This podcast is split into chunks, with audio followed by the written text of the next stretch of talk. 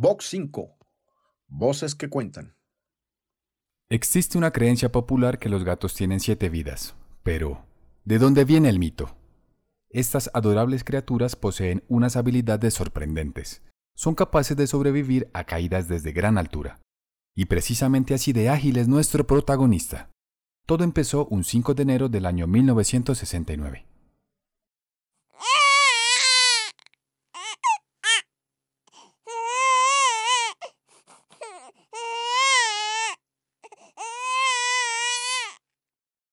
Por Dios.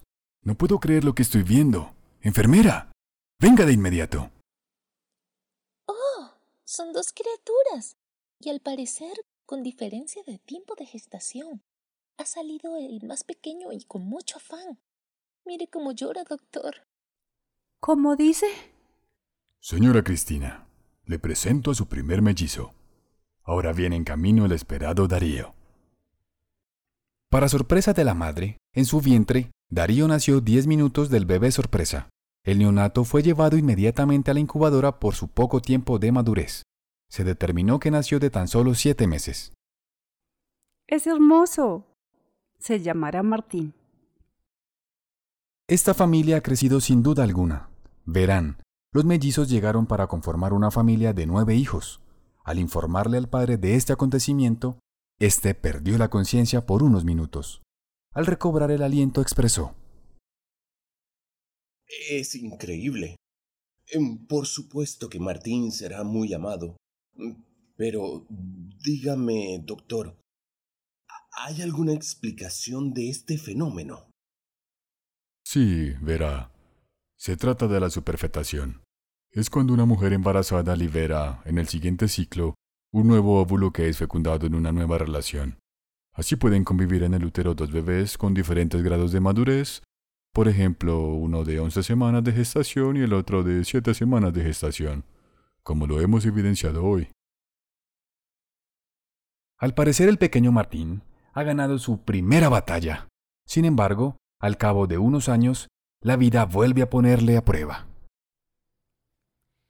Martín y Darío, vengan a comer con sus hermanos. El almuerzo está servido. Niños, ¿no me escuchan? Dije que bajen. Sí, señora. Enseguida bajamos. Le voy a coger el trompo. Mamá, dile que me deje en paz. La última vez me hizo caer por las escaleras. Si no se comportan en la mesa, me tocará darles a cada uno con el cinturón. He dicho. Todos los días es lo mismo. Si no hacen silencio, no van a salir a jugar. Pero... Silencio, dijo tu mamá. Los mellizos salieron a compartir con sus amigos. Se encontraron en el camino un árbol de mamoncillos. Su amiga Estefanía sugirió jugar a las escondidillas, ya que era muy buena adivinando el escondrijo de todos. Siete, ocho, nueve, diez. Voy por ustedes. Será mejor que se oculten muy bien.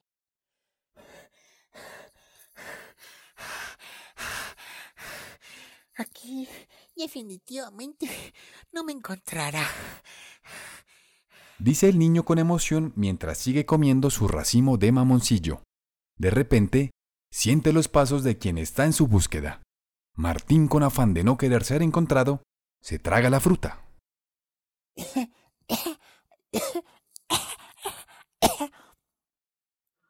Oh Dios, no puedo respirar, pero no me puedo dejar encontrar.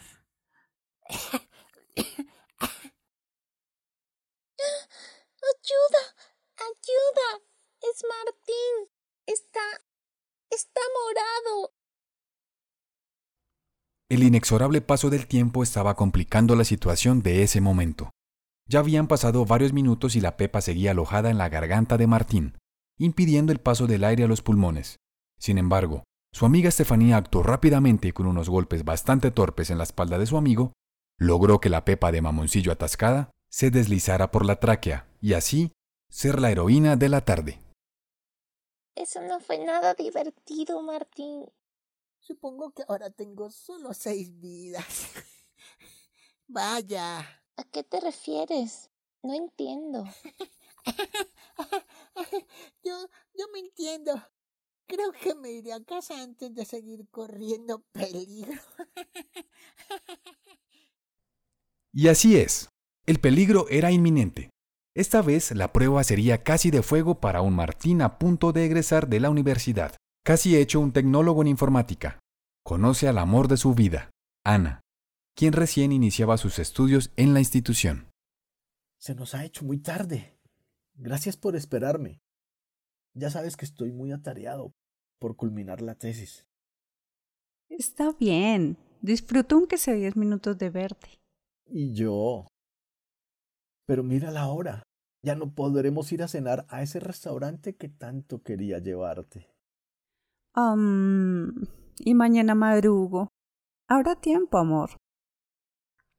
En el automóvil, la pareja se encamina a la casa de Ana. Los semáforos cambiantes dan tiempo para que la pareja disfrute de su compañía. Al otro lado del semáforo, un conductor de autobús ebrio, a toda velocidad, lanzando una serie de improperios a todo aquel que en su camino se cruza, agarra una curva a 80 kilómetros por hora. I'm gonna make it anywhere. It's up to you, New York, New York.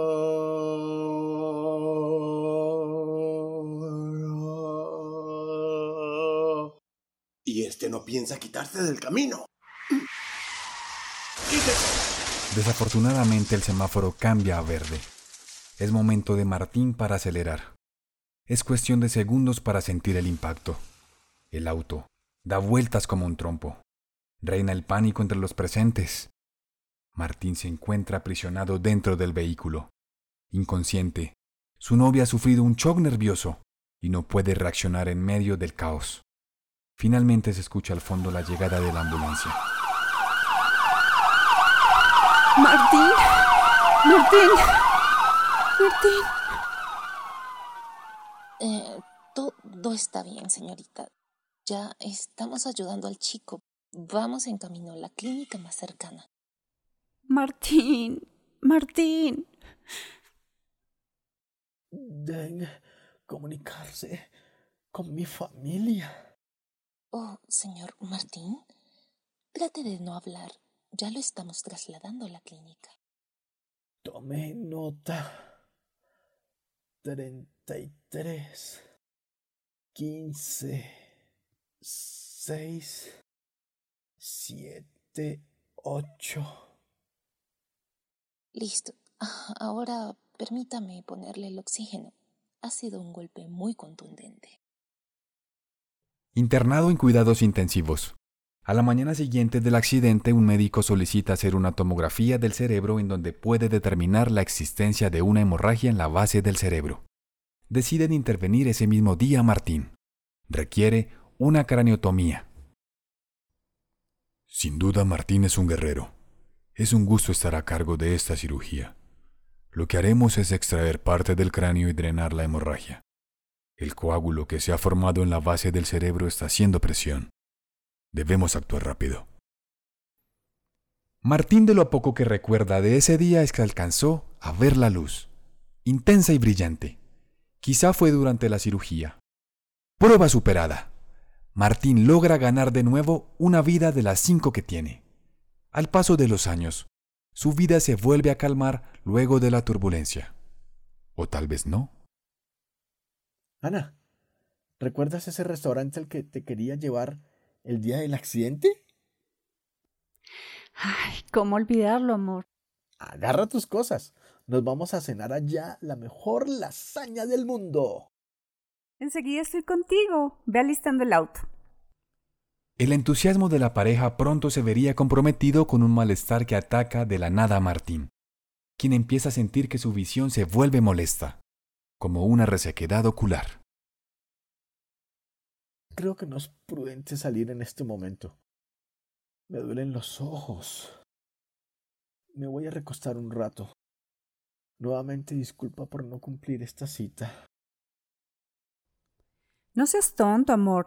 Te voy a agendar una cita con mi oftalmólogo. Al día siguiente, la pareja toma un taxi para ir a la cita médica, puesto que Martín se sentía muy indispuesto para manejar su vehículo. Aplique estas gotas. Eh, se trata de una conjuntivitis común. En unos días estará mejor. Muchas gracias. Ya mismo las aplico. No aguanto la molestia. Los días transcurren y el estado de salud de Martín empeora cada vez más. Un nuevo síntoma ha aparecido. Se trata de un salpullido que invade parte de su pómulo y nariz. Se dirige de inmediato a emergencias. Una vez allí, lo internan en cuidados intensivos. El diagnóstico es preocupante. Se trata de la presencia del herpes zóster, conocido también como la culebrilla. Ya eres parte de la familia en esta clínica. La conocida culebrilla. Es una erupción cutánea que parece inofensivo pero en realidad puede ocasionar neumonía, problemas de audición, ceguera, inflamación del cerebro o incluso la muerte. El virus que se reactivó en Martín se presentó en dos ramas del trigémino de la cara. El doctor, al recordar el antecedente de su accidente y posterior cirugía del cráneo, estuvo muy preocupado de que no fuera a existir la mínima fisura en los huesos del cráneo, porque el virus podría filtrarse y las consecuencias podrían empeorar el panorama. Sin embargo, prueba superada. Martín logra ganar de nuevo una vida de las cuatro que tiene. Amor, gracias por traerme finalmente a este restaurante. Me encanta el nombre, suena muy sensual. Paz de chat. Es francés. Significa paso de gato. Y además, es una ocasión especial, en un día especial. Y bien, esta vez han logrado el tan postergado plan. ¿Pero podrá Martín sobrevivir al nuevo menú? Verán, Martín no lo sabe, pero es extremadamente alérgico al maní. Y es exactamente la salsa que contiene su plato con patatas. Box 5.